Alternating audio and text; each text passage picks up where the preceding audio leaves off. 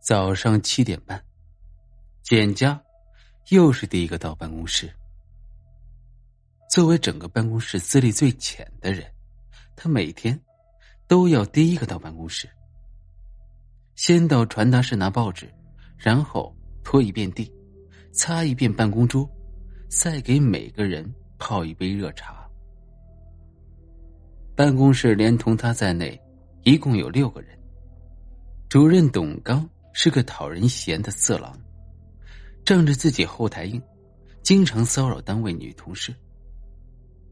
不过别看这样，他每天到办公室的第一件事儿便是给老婆打电话报平安。这大概是他唯一的优点了。副主任李少春则个性温吞，是个标准的妻管严。另外就是王伟、玉小芳和江寒了。这三个人还都比较容易接触。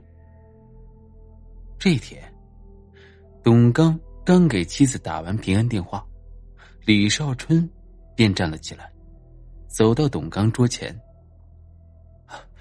我给订奶中心打个电话，我老婆叫我把孩子的鲜奶换个套餐。”办公室里本来就两部电话，正副主任各一部。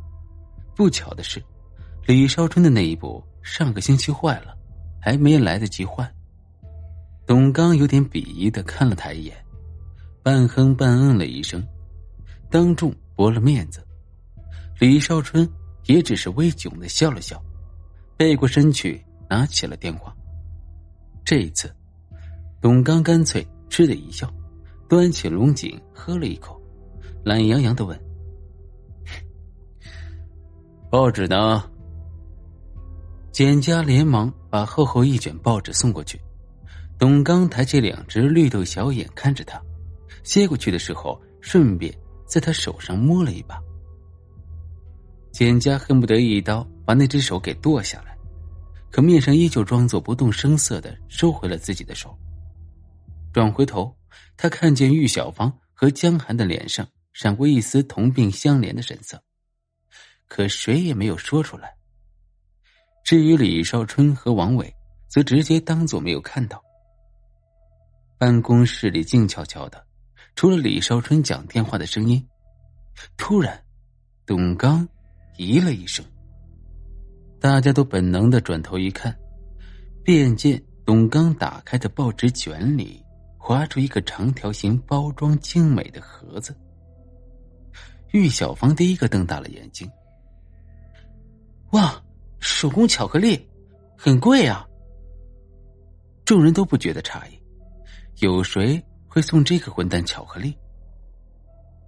董刚自己也找了半天，可无论是报纸里还是巧克力盒子前后，都没有任何线索。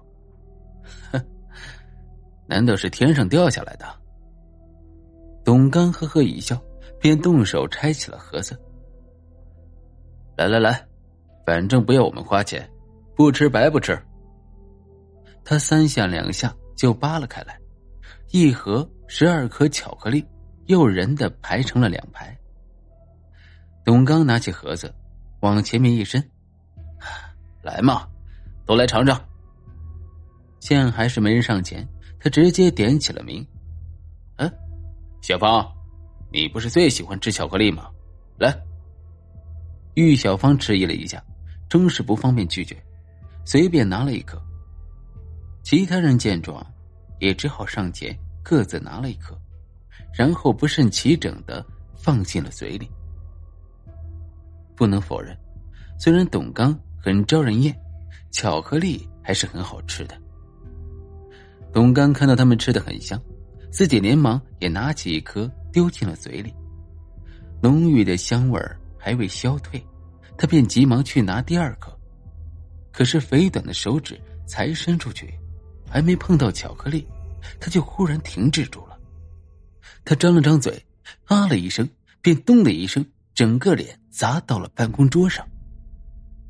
大家都吓了一跳，谁也不敢动。过了好一会儿，还是李少春伸手去试了试他的鼻息。他，他死了。巧克力杀人事件请听下集。